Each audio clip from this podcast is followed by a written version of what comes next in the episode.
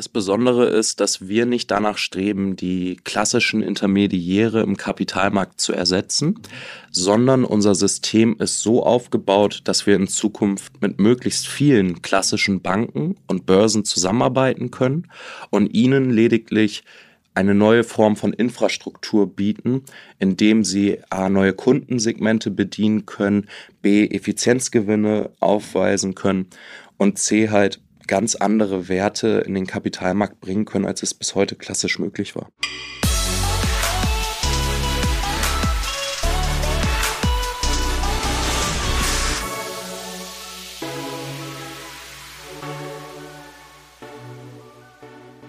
Hallo, schön, dass du eingeschaltet hast. Vielen herzlichen Dank und herzlich willkommen bei Digitale VorreiterInnen, dein Podcast zur Digitalisierung von Vodafone Business. Mm, ich komme ja vom Dorf und da haben sozusagen äh, Autos bei mir auch in der Kindheit immer schon sehr hohen Stellenwert gehabt. Und jetzt in der Vorbereitung auf den heutigen Podcast habe ich einen äh, spannenden Fakt gelesen und zwar, dass mein Gast Till Rügge mit seiner Company es möglich macht, dass ich sozusagen für 16,50 Euro einen Mini-Anteil von einem 1,8 Millionen Euro teure Mercedes-Benz 300 SL haben könnte. Also sie sind die Pioniere im digitalen hm, Wertpapierhandel. Mal gucken, ob ich das richtig ausgedrückt habe, werde ich gleich mit ihm drüber sprechen und was man alles so für Aufgaben zu lösen hat, wenn man reale Assets digital handeln möchte. Also das erfahren wir gleich von Till im Gespräch. Ich würde euch bitte noch einmal um fünf Minuten Zeit äh, fordern oder mir von euch wünschen, denn wir machen eine Umfrage zum Thema Podcast. Wie hat sich das Podcast hören im letzten Jahr entwickelt? Worauf achtet ihr? Was für Podcasts gefallen euch?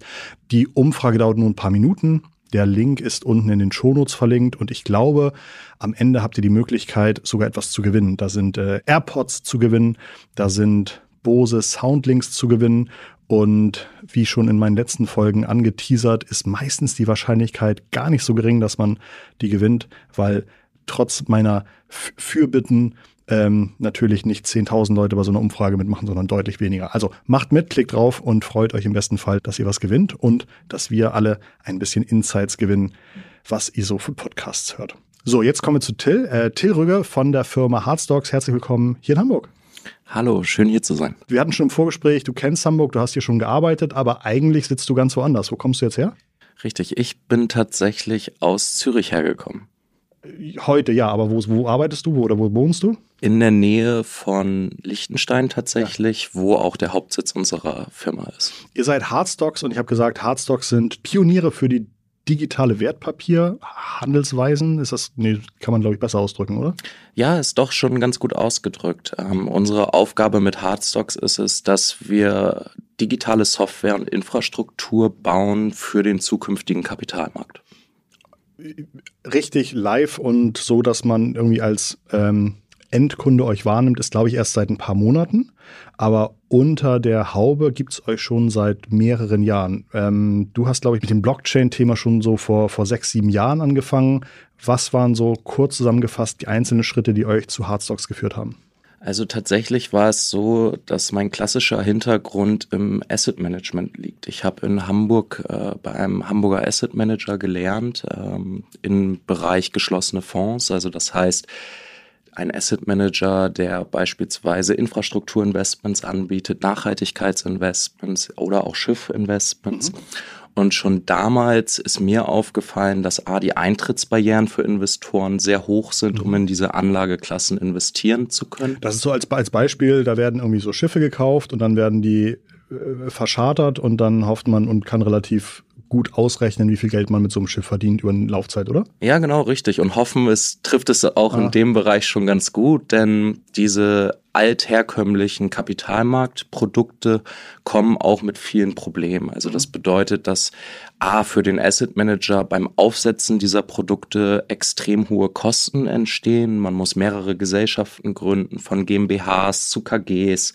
Ähm, gleichzeitig hat der Anleger häufig den Nachteil, dass die Eintrittsbarrieren eben sehr hoch sind und vor allem auch, dass es keine Möglichkeit für ihn gibt, aus seinem Investment wieder aussteigen mhm. zu können. Das heißt, ähm, er kauft sich häufig ähm, nicht fungible Anlageprodukte. Fungibel, das ist ein Wort, das haben wir, glaube ich, mit dem Wort NFT, die Non- Fungible Token, aber fungibel heißt, ich kann Dinge wieder abstoßen und tauschen? Ja, genau. Also auch im NFT Non-Fungible mhm. Token Bereich ist es so, dass es bis heute keinen regulierten Markt gibt, mhm. an dem diese wirklich gehandelt werden können, mhm. wie Aktien beispielsweise. Also das bedeutet, dass ich zwar so einen Wert kaufen kann. Ähm, ich werde ihn aber nicht sofort wieder los. Ähm, das liegt daran, dass es eben für diese Form von Produkten keinen geregelten Markt gibt. Mhm. Der Kapitalmarkt, wenn du das mit dem klassischen Aktienmarkt vergleichst, braucht aber eine gewisse Standardisierung und auch eine Fungibilität. Das mhm. bedeutet, wenn wir solche Werte in Zukunft handeln wollen wie Aktien, dann ähm, benötigt es ein neues System, was mhm. aufgesetzt werden muss. Was waren so bei geschlossenen Fonds so typische Eintrittsticketpreise, wenn ich sage, ich möchte auch in das Schiff investieren? Also in general kann man sagen, so ab 10.000 mhm. Euro ist das möglich. Und das geht dann aber trotzdem mit vielen Risiken einher, weil. Äh, wahrscheinlich, ne, wenn man irgendwie Geld hat, dann sollte man sicherlich auch nicht mehr als so und so viel Prozent in sowas investieren. Das heißt, wenn man wirklich sagt, ich habe jetzt 10.000 Euro gespart, ich könnte mir das leisten, dann wäre das wahrscheinlich für die Risikodiversifikation trotzdem keine gute Idee, alle Eier in einen Korb zu legen und irgendwie in ein Schiff äh, rein zu investieren, sondern ähm, toll wäre es, gerade wenn man nicht äh, viele hunderttausend Euro zum Investieren übrig hat, Dinge zu nehmen, die halt auch mit kleineren Eintrittspreisen gehen, oder? Ja, genau, richtig. Also okay. tatsächlich ist es so, ähm, dass die wenigsten Menschen ähm, in einer klassischen Verifizierung äh, ihres Portfolios 10.000 mhm. Euro über haben, um in eine einzelne Anlageklasse zu investieren. Und das ist ein Grund, ähm, warum wir glauben, dass die zukünftige Technologie vor allem Anlegern auch erlauben wird, ihre Portfolien viel breiter zu diversifizieren. Und tatsächlich ist es auch so, dass gerade bei professionellen Investoren dieser Trend in alternative Investments zu investieren über die letzten Jahre stark zugenommen hat. Du hast eben das Wort äh, Anlageklassen erwähnt. Gibt es so Lieblingsanlageklassen von Deutschen? Ich denke, wir Deutschen tun uns generell sehr schwer mit dem Thema investieren. Äh, unsere Lieblingsanlageklasse ist wahrscheinlich das Bargeld. Mhm. Ähm, was wir jedoch sehen, ist, dass Menschen gerne und auch mittlerweile zunehmend äh, in Aktien tatsächlich investieren. In zum Beispiel den USA ist das, glaube ich, viel häufiger der Fall, weil die Leute sich über ein 401k, also irgendwie diese Altersabsicherung, glaube ich, viel früher damit Gedanken machen müssen, ich muss Geld zur Seite legen und muss das Geld irgendwie anlegen. Bei uns ist das, glaube ich, durch, die, durch das Rentensystem gar nicht so notwendig, dass sich irgendwie jeder mit Investitionen äh, kümmern muss. Okay, verstanden. Ähm, von außen gesehen, glaube ich, funktioniert das so, dass ihr zum Beispiel sagt, oder das ist, ich glaube, du hattest gesagt, das ist eher so ein Proof of Concept, dass ihr sagt, hey, wir stellen hier ein absolutes Sammlerstück hin, so ein Auto, und das ist irgendwie 1,8 Millionen Euro wert. Und jetzt schneiden wir das in viele kleine Scheiben und jeder kann sich ein bis n Anteile an diesem Auto kaufen. Das ist schon mal sehr gut zusammengefasst. Okay. Tatsächlich ist es so, dass wir als Hardstocks nur die Software und die Infrastruktur providen für Menschen, die A, diese Werte besitzen und heute keinen Zugang für den Kapitalmarkt finden, weil ihre Werte, die sie besitzen, A, zu klein sind oder B, zu komplex. Und gleichzeitig gehen wir auf äh, Zielgruppen zu, die bereits klassische Anlageprojekte aufgesetzt haben, wo wir mit unserem Ansatz ähm, ganz schlicht einfach die Transaktionskosten um einen wesentlichen Anteil reduzieren können. Ich habe eine Insel auf meinem Teich, die ist ungefähr sieben Quadratmeter groß, aber es ist eine Insel. Könnte ich jetzt sagen, ich möchte diese Insel da anbieten? In der Theorie ist das auf jeden Fall richtig. Mhm. Ähm, unsere Firma beschäftigt sich mit sogenannten Eigentumsrechten. Mhm. Das heißt, wir haben ein System entwickelt, was sich Containermodell nennt. Das bedeutet, dass wir für Menschen wie dich mit deiner Insel mhm. leere Aktiengesellschaften aufbauen und dort Eigentumsrechte einbuchen. Und wenn wir über Eigentumsrechte reden, kann das tatsächlich jedes Recht der Welt sein. Das heißt, mhm. von der Frage her, ja, mhm Mhm. Du könntest deine Insel bei uns Ob's anbieten. Sinn macht, ist eine andere Frage. Exakt, ja, denn Ah, okay. nur weil wir auf einmal mit Hilfe einer neuen Technologie Werte neu verbriefen können, bedeutet es noch lange nicht, dass es a sinnhaftig ist und dass es auch eine natürliche Nachfrage für diese Werte im Markt gibt. Absolut verstanden. Das heißt, wenn ihr jetzt sagt, hey, wir haben, also ich glaube, das wird auf der Blockchain ab, abgebildet, was ihr da so baut. Welches, welche Chain benutzt ihr da? Also das Besondere bei uns ist, dass wir in Liechtenstein ansässig sind und das Land Liechtenstein hat 2020 ein Gesetz erlassen, das sogenannte TVTG, wobei VT für vertrauenswürdige Technologie steht. Und das bedeutet, dass man die Blockchain erstmalig als vertrauenswürdigen Intermediär anerkannt hat. Das heißt, man hat die Blockchain mit dem Notar gleichgesetzt. Ah, okay. Also wenn du jetzt mir dein Haus übertragen wollen würdest und ich hätte das Geld, könnten wir diesen Austausch vollziehen ohne Intermediär dazwischen. Und das ist auch die Innovation, dass wir diese Aktiengesellschaften gründen und mit Rechten befüllen. Und diese Aktiengesellschaften besitzen dann kein klassisches Register mehr, so wie du das kennst vom Notar, sondern das Register wird über die Blockchain abgewickelt. Und das ist die Ethereum Blockchain, die wir da nutzen. Und das sorgt dann natürlich dafür, dass wir Transaktionen viel schneller abwickeln können, gleichzeitig aber auch immense Kosten sparen, was die Anteilsübertragung angeht, was eine Kapitalerhöhung beispielsweise angeht. Und diese Effizienzgewinne sorgen eigentlich dafür, dass diese Werte, die bis heute schlecht einbuchbar sind in den Kapitalmarkt, überhaupt Zugang finden. Das ist ja spannend. Das heißt, falls ich das nochmal versuche, laienhaft auseinanderzunehmen, ich habe, nehme das Grundstück, ihr habt eine Gesellschaft, eine ganz normale, klassische juristische Person, eine AG, hast Ja, du gesagt? tatsächlich eine Aktiengesellschaft. Okay. Und ich kann das ja machen, dass ähm, ich sozusagen dieses Grundstück in eine AG packe, kriege ich dafür wahrscheinlich erstmal noch kein Geld dafür, dass ich das einfach nur reinparke, sondern es ist erstmal da drin. Das heißt, die bildet jetzt den Eigentümer meines Grundstücks ab. Exakt. Und dann könnt ihr jetzt sagen, die AG können wir aber ganz normal in beliebige Anteilsscheine irgendwie unterteilen und können diese Anteilsscheine jetzt über unser Portal oder unsere Software handelbar machen. Das ist gut zusammengefasst. Okay. Da steckt natürlich noch eine Menge hinter. Ja. Ähm, Und ihr habt weiter, euch die ganzen Verträge und die ganzen Abläufe und Prozesse überlegt und so weiter. ein weiter wichtiger Aspekt in unserem System ist, dass jede Aktiengesellschaft einen vollen Wertpapierprospekt bekommt. So wie das auch klassisch bei jeder Aktiengesellschaft ist, die du heute an einer Börse kaufen kannst.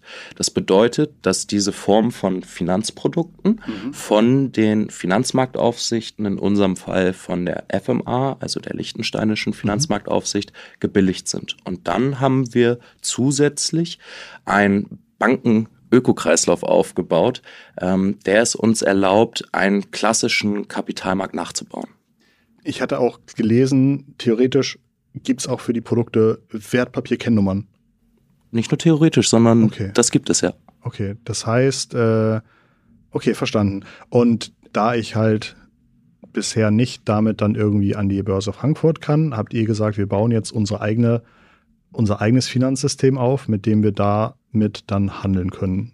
Das Besondere ist, dass wir nicht danach streben, die klassischen Intermediäre im Kapitalmarkt zu ersetzen, sondern unser System ist so aufgebaut, dass wir in Zukunft mit möglichst vielen klassischen Banken und Börsen zusammenarbeiten können und ihnen lediglich eine neue Form von Infrastruktur bieten, indem sie A, neue Kundensegmente bedienen können, B, Effizienzgewinne aufweisen können und C, halt ganz andere Werte in den Kapitalmarkt bringen können, als es bis heute klassisch möglich war. Habt ihr so eine Roadmap? Wie gesagt, jetzt ist irgendwie auch gerade auf Facebook-Werbung, glaube ich, habe ich auch irgendwelche ähm, Sammlerstücke oder sowas gesehen. Ich weiß nicht, ob das auch das Auto war oder irgendwelche andere Kunst war oder sowas. Das heißt, habt ihr so eine Art Roadmap, dass ihr sagt, hey, jetzt fangen wir zwar damit an als Proof of Concept, äh, aber eigentlich kann man später auch Unternehmen, äh, Produktideen, whatever da reinpacken. Ja, also das Besondere auch hier wieder ist die Form der Aktiengesellschaft, weil innerhalb einer Aktiengesellschaft, also wenn es um echtes Eigenkapital geht, hast du ganz andere Strukturierungsmöglichkeiten als bei den Produkten, die du so aus Deutschland beispielsweise kennst. Denn eine Aktiengesellschaft beispielsweise kann Dividenden darstellen und somit können wir nicht nur Sachwerte wie diesen Proof of Concept zugänglich machen, sondern unsere Roadmap sieht vor, dass wir uns vor allem mit Themen wie nachhaltiger Infrastruktur beschäftigen, mit der Finanzierung von kleinen und mittelständischen Unternehmen, die keinen Zugang zum Kapitalmarkt haben oder eben auch mit IP-Rechten, wie beispielsweise Musikrechten, Filmrechten, die heute auf einmal in einer ganz simplen, für jedermann verständlichen Form der AG, der Aktie dargestellt werden können. An welcher Stelle verdient ihr dann das Geld? Wir verdienen Geld, indem wir A, ähm, auf die Asset Manager zugehen und eine Fee verlangen für das Verbriefen ihrer Werte. Dann das ist da, da, da dieses, dieser Prospekt raus, dieses Listing, die ganzen Verträge, die Gesellschaften. Exakt, genau mhm. das. Ähm, B äh, bekommen wir eine Management-Fee mhm. äh, für die Assets under Management, die jährlich fließt. Mhm. Ist das eine Und, prozentuale? Ja, genau, mhm. richtig. Ähm, auch klassisch üblich im Kapitalmarkt. Und C, wenn ähm, Anleger bei uns investieren wollen oder über unsere Plattform oder über eine White Label Solution eines Partners von uns, dann ähm, erheben wir eine zweiprozentige Fee auf jeden Trade. Mhm. Okay, verstanden. Ähm, habt ihr auch im Geschäftsmodell, dass ihr auch investiert in die in die Themen oder ist das ausgeschlossen? Nee, das unterscheidet uns äh, auch ganz klar von den Wettbewerbern am Markt. Ähm, du musst wissen, im alternativen Investmentbereich gibt es tausende Anlageklassen. Also mhm. wir sprechen hier von Autos, wir sprechen von Kunst, wir sprechen von Wäldern, von Solarparks, von Windparks, wir sprechen von besonderen Immobilien, wir sprechen von Musikrechten, Kunstrechten, also ein sehr, sehr breites Portfolio. Und jede Anlageklasse hat seine eigenen Spezialitäten und Tücken. Und wir als kleine Firma können gar nicht beurteilen, äh, in welcher Anlageklasse wir Experten sind. Das heißt, wir haben uns ganz klar dafür entschieden, äh, der Mittelmann dazwischen zu sein und dann mit den Experten in den einzelnen Anlageklassen zusammenzuarbeiten. Im Beispiel unseres ersten Proof of Concepts, äh, dem Auto, ist es zum Beispiel eine mittelständische Familie, die ihr Geschäft seit fast 100 Jahren betreibt, einer von wenigen lizenzierten Mercedes-Benz-Partnern ist, äh, im Bereich Oldtimer und eine sehr hohe Expertise in der Anlageklasse Auto mit sich bringt. Und nach diesen Personen sourcen wir für alle unterschiedlichen Anlageklassen.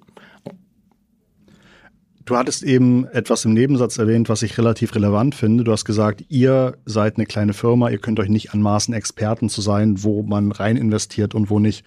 Hm, nur ist, glaube ich, ja gerade auch im äh, in Kapitalprodukten für Kleinanleger das ein Riesenproblem, dass auf die die Preisfindung, die Versprechen, die Wahrscheinlichkeit, dass irgendwie ein Return on Invest wirklich zutrifft, immer wieder auch ganz schön stark gegen die Wand gefahren ist. Also ne, es gibt da unterschiedliche Bruchstellen in der Geschichte. Manchmal ist es ganz klassisch, dass der Gründer irgendwie mit der ganzen Kohle abhaut oder äh, 100 Wind Windräder wurden verkauft, aber nur 20 gibt's wirklich und so weiter. Ähm, was sind so typische Probleme, wo ihr gesagt habt, das soll unseren Kunden nicht passieren? Ja, also zum einen, du hast es gerade angesprochen, es ist die Art der Finanzierung. Also wenn man heute im Internet viel liest, du kannst hier irgendwie in ein Stück weit investieren oder kauf dir ein Kunstbild oder einen Teil davon, dann ist das marketingtechnisch schon sehr clever ausgespielt. Die richtige Frage ist aber eigentlich, welche Form von Verbriefung steckt hinter dem Asset? Und da haben wir A, ein Problem gesehen, dass auch Themen wie Crowdfunding beispielsweise häufig immer nur ähm, sogenannte Inhaberschuldverschreibungen ermöglichen. Für den, Le also für den Hörer, äh, das ist ein Fremdkapitalprodukt, ähm, was quasi aussagt, dass ich jemandem Geld leihe. Mhm. Wenn ich in eine Aktiengesellschaft investiere als Kleinanleger, dann bin ich tatsächlich Mitunternehmer. Das heißt. Und, das Geld leihen bei diesen äh, Crowdfunding-Geschichten ist ja auch noch, äh, äh, man ist auch noch irgendwie ganz am Ende erst, stellt man sich an. Das heißt, wenn es irgendwann mal Stress gibt, bekommen meistens die Crowdfunding Anleger als allerletztes das Geld. Also wirklich ähm, äh, sehr nachrangig und sehr, äh, sehr unwahrscheinlich, dass es im Fall von Stress wirklich noch Geld zurückgibt. Ja, exakt. Und ja. da weist das Eigenkapital ganz klare Vorteile dem dem nachrangigen Fremdkapital gegenüber auf. Des Weiteren mhm. gibt es einen vollen Wertpapierprospekt. Das mhm. heißt, Anders als beim Crowdfunding gibt es nicht nur ein zehnseitiges Schreiben, mhm. was über die möglichen Risiken informiert, sondern wirklich ein 350 Seiten Prospekt, der alle Probleme, Risiken, wirklich konkret auch beschreibt und von den Finanzbehörden mit einem Stempel geprüft wurde. Auch das zeigt viel Vertrauen und Sicherheit, was wir dem Anleger entgegenbringen wollen. Und dann der vielleicht noch entscheidendere Punkt ist, dass wir mit voll regulierten BaFin-Instituten zusammenarbeiten. Das heißt, die Aktien liegen wirklich bei einer deutschen Vollbank, werden bei einer deutschen Bank verwahrt. Und jetzt kommt's Crowdfunding und genau diese Projekte haben keinen funktionierenden Zweitmarkt. Das heißt, häufig ist es für mich als Investor so, dass wenn ich in diese Form von Produkten investiere, ich an sie gebunden bin und dann auf gut Glück hoffen muss, dass derjenige, dem ich Geld geliehen habe, äh, da einen guten Job macht. Und auch diesen Zweitmarkt haben wir über einen unserer Infrastrukturpartner integriert. Das bedeutet, Anleger werden auch schon bei einem kleinen Asset wie dem Oldtimer in der Lage sein, ihre Werte täglich zu kaufen und auch wieder zu verkaufen. Das heißt, du bist nicht wie klassisch bei so einer nachrangigen Schuldverschreibung acht bis zehn Jahre an dein Investment gebunden. Natürlich, äh, ne, wenn man irgendwie sagt, äh, wenn irgendwie rauskommt, dass der, ach, das ist jetzt natürlich ein bisschen konstruiert, aber wenn, es muss auch einen Käufer geben. Also wenn ich jetzt irgendwie eine Apple-Aktie verkaufe, dann kann ich zwar Verlust machen, aber habe meistens schon noch das Glück, dass jemand mir die abkauft. Aber da ist natürlich, könnte es auch passieren, wenn man sagt, oh, gibt eh nur 100 äh, Leute, die gerade bei Hardstock daran interessiert sind, dann ist äh, der Markt nochmal klein. Aber zumindest, klar, das wächst alles, das entwickelt sich alles, das wird immer mehr werden. Ihr äh, werdet hoffentlich irgendwie positive Beispiele haben, sodass die Menschen immer mehr Vertrauen in euch haben und dann wird auch die Wahrscheinlichkeit wohl wachsen, dass es auch auf dem Zweitmarkt äh, ähm, gute Liquiditätsmöglichkeiten gibt. Das ist richtig, da hast du vollkommen recht. Ähm, so ein Markt lebt natürlich von der Anzahl mhm. seiner User. Was wir aber erstmalig getan haben, ist, wir haben einen professionellen Wertpapierspezialisten mit in den Markt eingebaut, der sich wirklich A um die Preisfindung kümmert, ähm, der das Order-Matching macht, der das Matchmaking zwischen Investoren macht und gleichzeitig wurde auch. Der, also sozusagen der so ein bisschen den, den Market Cap festlegt, den initialen Market Cap? Nicht nur das, also tatsächlich kümmert sich das Bankhaus Scheich bei uns ähm, um den Markt selbst und mit dem Asset Manager des Autos wurde zusätzlich ein sogenannter Liquidity Pool ähm, imitiert. Das bedeutet, dass auch schon gleich von Anfang an eine gewisse Liquidität mit im Markt vorhanden ist. Das heißt, mhm. vor allem kleinere Tickets können wirklich in Echtzeit äh, verkauft und gekauft werden, auch wenn die Nachfrage vielleicht gar nicht so groß da ist. Du siehst vor dir jemanden sitzen, der wahrscheinlich in seinem fortgeschrittenen Alter von 44 auch einfach per Alter weniger Vertrauen vielleicht in das ganze Krypto- und Blockchain-Thema hat als jemand mit, ich glaube, du bist 27. Ähm, aber das ist natürlich schon cool zu hören, weil äh, diese ganzen Themen, Schwächen, Starrigkeiten im, im üblichen grauen Kapitalmarkt, da habt ihr bisher ja wirklich ganz interessante Antworten drauf gefunden. Das ist ja spannend. Ja, tatsächlich ist es so, dass ähm, wir in dem Startup, in dem wir davor gearbeitet haben, in der glücklichen Position waren 2018, 2019 die ersten Tokenisierungsprodukte und Projekte in Deutschland mit zu begleiten. Und ich beispielsweise, ich kam extrem von der Marktseite. Ich habe äh, diese Asset Manager mit ähm, ja, semi-professionellen Investoren versucht zu matchen vor den vielen Jahren. Und diese Produkte sind alle nicht beim Markt angekommen. Mhm. Und das ist genau das, was du mit grauer Kapitalmarkt beschrieben mhm. hast. Und die Probleme, die wir letztendlich auch lösen wollten, äh, ist A, einmal das Thema Regulierung, was für uns ein sehr wichtiges ist, denn wir glauben, dass nur regulierte Firmen sich langfristig auch organisch entwickeln werden. Das zweite Thema war halt eine fehlende Bankeninfrastruktur, die auch das Graue aus dem Kapitalmarkt rausnimmt.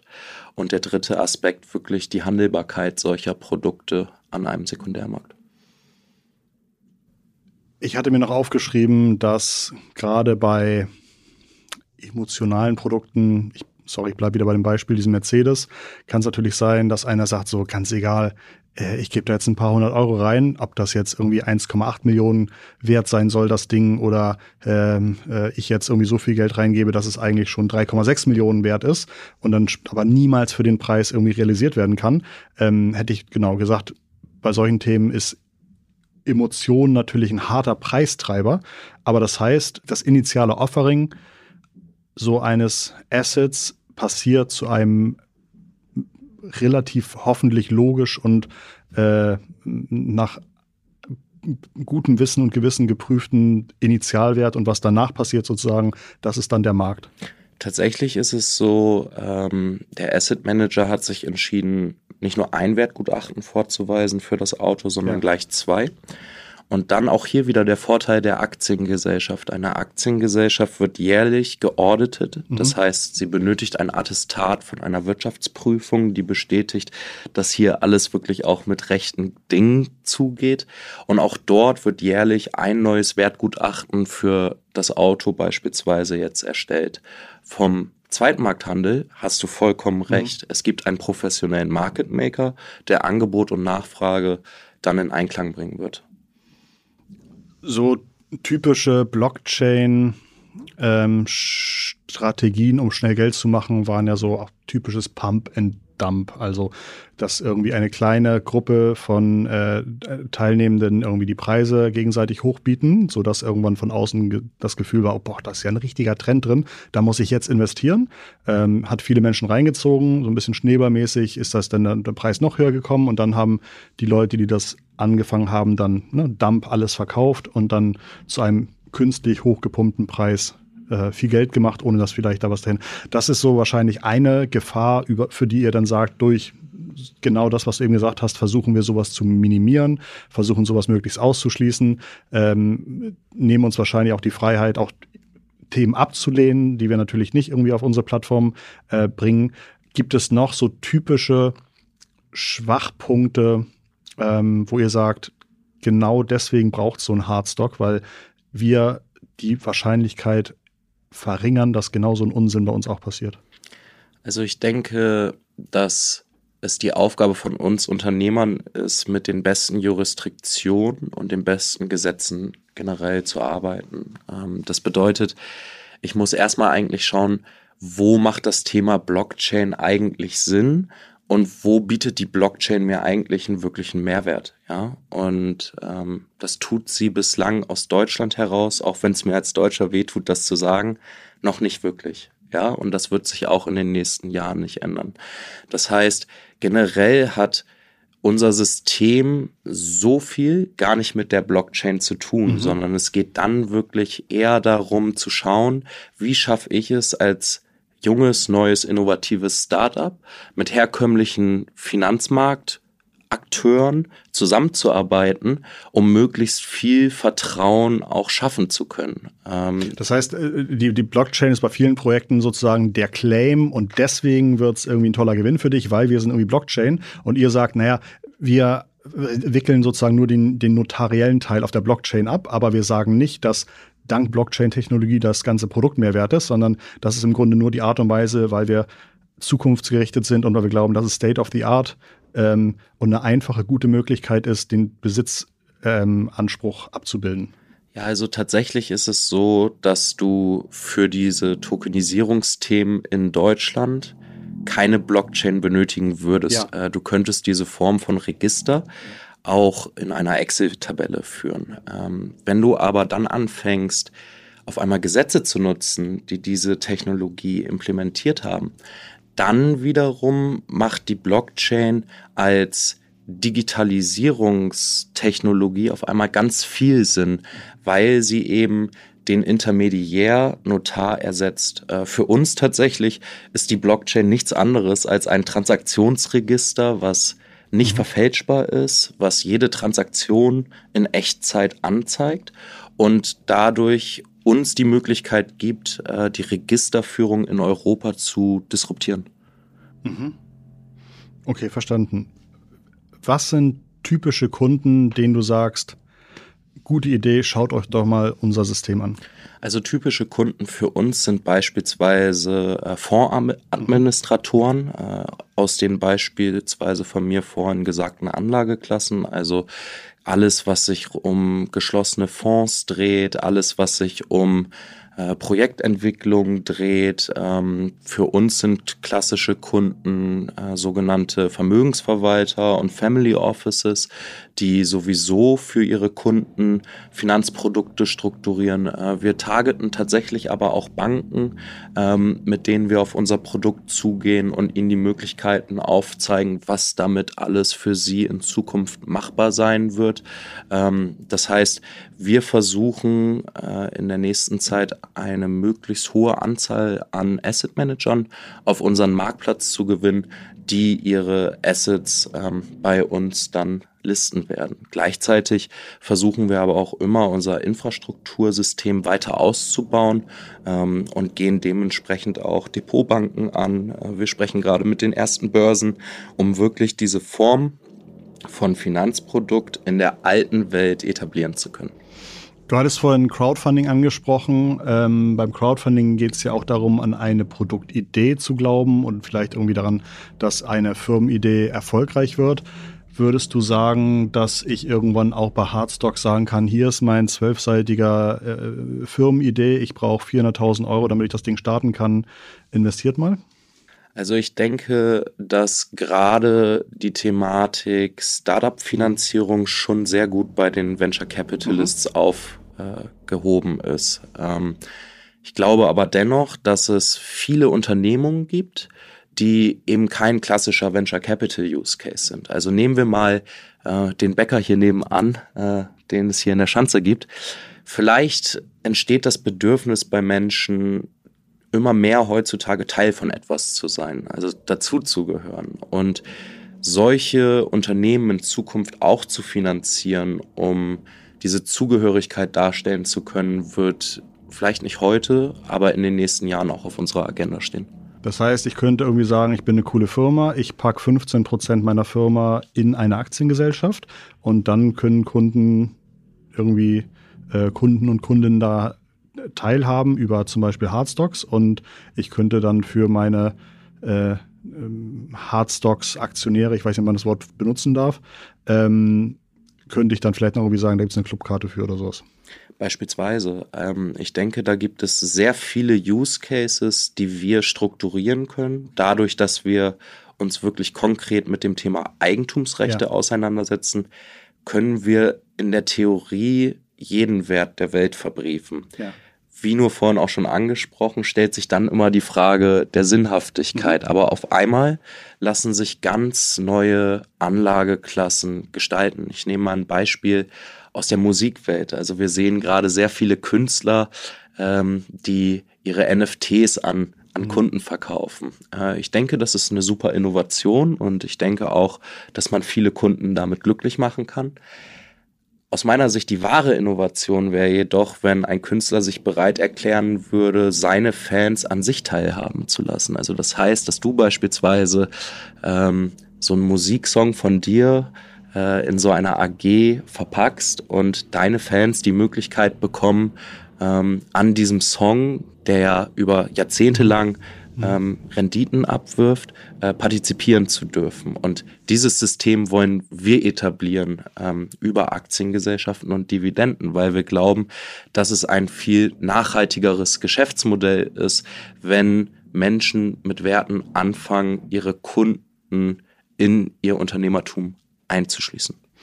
Fun Fact, es gibt so Statistiken darüber, wie viel Geld Urheber und Urheberinnen schon mit manchen Songs gemacht haben und da wird einem teilweise schwindlig. Also äh, zum Beispiel auch so äh, ähm, dieses Lied von Puff Daddy, das er damals gesungen hat mit Faith Evans, äh, Missing You, nee, wie heißt er dieses? Ja, Missing You. Missing ja. You. Da ist ja der, ähm, die Interpolation drin von Sting oder von The Police, von Every Breath You Take.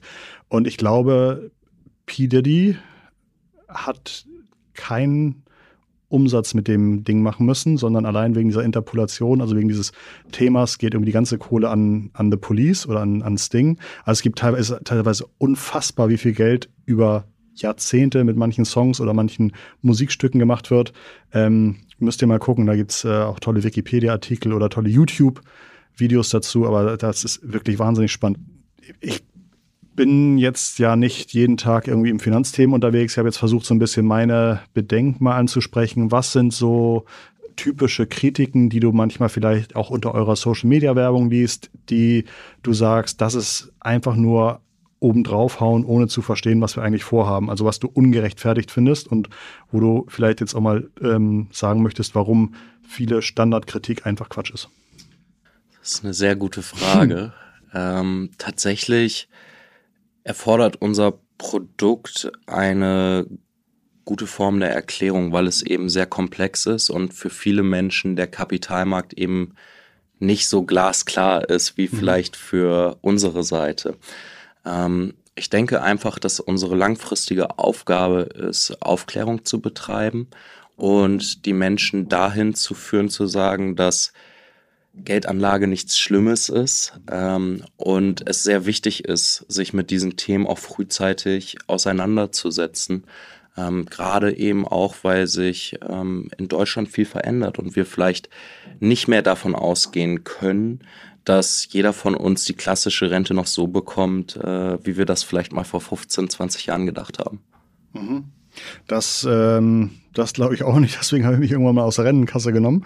Und äh, manchmal wache ich auf und sage, das war eine gute Idee. Und manchmal wache ich nachts auf und sage, das war eine komische Idee.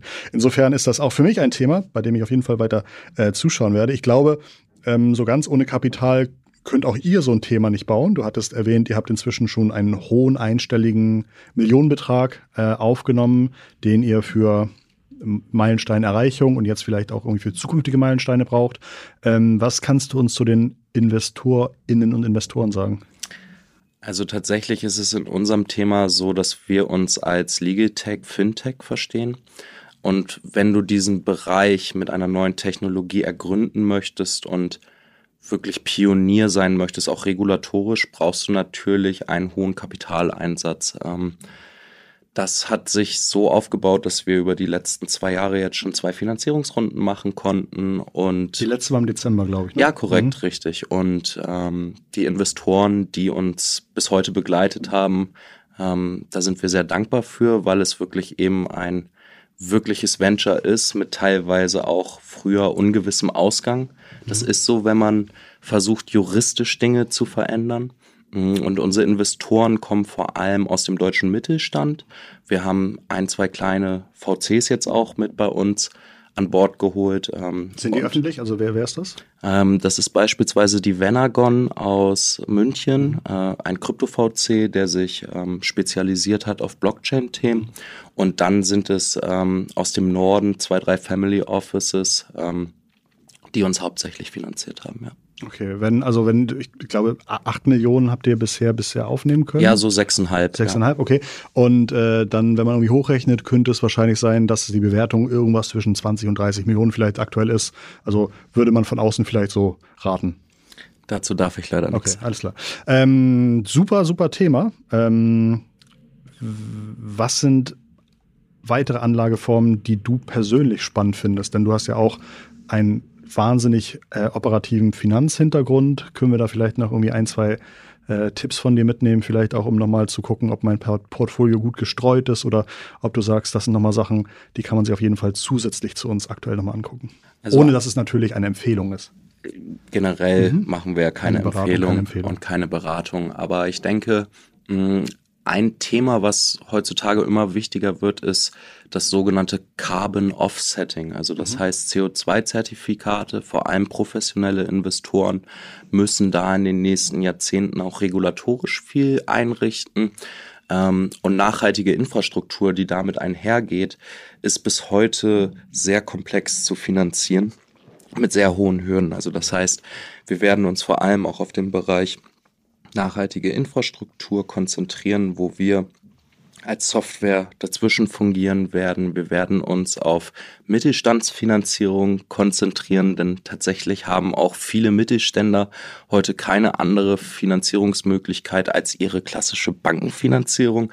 Genauso wie, dass wir uns auch ähm, mit bestimmten Fonds auseinandersetzen, denen wir Zugänge schaffen oder eben auch ähm, IP-Rechte. Total spannend. Ich finde das super spannend. Als ich mich vorbereitet habe, dachte ich noch ein bisschen so, ah, äh, da kann ich dann irgendwie Autos kaufen und ob, das, ob der Wert wirklich irgendwie, ne, oder ob das irgendwie so am, am Abendbrottisch irgendwie gemeinsam geklärt wurde, das soll jetzt irgendwie eins kommen. Aber das klingt schon nochmal ganz anders als äh, das, was ich sozusagen in meiner ähm, eher äh, pessimistischen Art und Weise gedacht habe. Insofern total spannend und eigentlich äh, auch total logisch, dass es genau so ein Produkt wie euers geben muss. Falls ihr diejenigen seid, die es irgendwie schaffen, das zu etablieren und irgendwie äh, die Marktgröße zu erreichen und die typischen, ähm, die typischen Herausforderungen einer Plattform halt auch hinzukriegen. Ne? Plattform hat ja immer die Herausforderung, vorne müssen genügend Nutzer sein, hinten müssen genügend Angebote vorliegen und so weiter. Aber äh, total interessant. Total interessant. Ich versuche die ganze Zeit noch zu überlegen, wo ein Haken sein könnte, dass ihr mit meinem Geld abhaut. Aber ähm, ihr habt euch da wirklich Gedanken gemacht, ne? Ja, also vor allem lag die Arbeit in den ersten zwei Jahren darauf, ähm, ein funktionierendes juristisches Konstrukt zu gestalten. Das heißt, wir werden tatsächlich auch von vier Anwaltskanzleien beraten, ähm, weil wir uns vor allem juristisch in der Verpflichtung fühlen, äh, für hohe Sicherheitsmaßnahmen sorgen zu können. Und wir kombinieren einzigartiges Liechtensteiner Zivilrecht mit mhm. europäischem Wertpapierrecht, deutschem Banken- und Kapitalmarkt- und Aufsichtsrecht. Und das in seiner vollen Umfänglichkeit ist schon ein langer Weg, mhm. äh, wo wir auch noch viel Pionierarbeit zu leisten haben. Mhm. Aber wir sind da sehr guter Dinge, ähm, weil wir ein starkes Partnernetzwerk gefunden haben.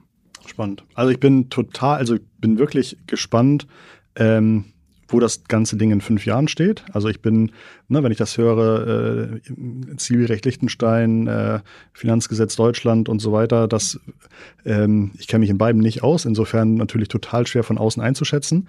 Aber an die Grundidee, glaube ich, die hat auf jeden Fall eine ganz starke Daseinsberechtigung. Insofern hoffe ich und wünsche euch, dass das gut funktioniert. Toll.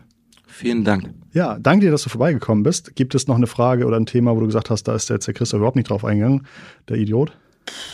Nee, eigentlich nicht. Ich hoffe, okay. du bist zufrieden mit dem, was ich dir so geantwortet habe. Ja, ja, schon, also äh, total. Ich fand das, ich finde das, ähm, ja, die, die zwei Minuten ganz am Anfang ist ja immer so ein kleines bisschen ab, abtasten und ich habe auch überlegt, so, ei, ei, ei, Christoph, du hast irgendwie bei so vielen ähm, Decentralized Finance-Themen irgendwie im letzten Jahr mit deiner Skepsis irgendwie doch recht gehabt, ähm, hast aber selber trotzdem ein scheiß Portfolio. Das heißt, dein Recht haben hat sich auch jetzt noch, noch nicht unendlich gut in, in wirklichem Reichtum umgesetzt ähm, und dachte schon, na, bin mal gespannt, was der so für, für Dinge erzählt. Ich habe auch noch mal das, äh, ich weiß nicht, ja, kann ich mal erzählen an dieser Stelle. Wir haben mal früher einen Kunden beraten im Online-Marketing. Ähm, die haben Immobilien, Graumarkt, ähm, Zeug gemacht. Und wir haben denen sozusagen über das Online-Marketing geholfen, dann äh, Leads zu generieren. Und irgendwann haben die aufgehört, unsere Rechnungen zu zahlen und wir haben echt eine Menge Geld mit denen gemacht oder beziehungsweise einen Umsatz gemacht. Und dann äh, haben die auch, waren die irgendwann dann insolvent und so weiter. Und irgendwann habe ich dann in der Zeitung gelesen, dass die Gründer halt, glaube ich, mit mehreren hundert Millionen Euros von, äh, von, den, von den Anlegern abgehauen sind. Und jetzt wird es noch verrückter.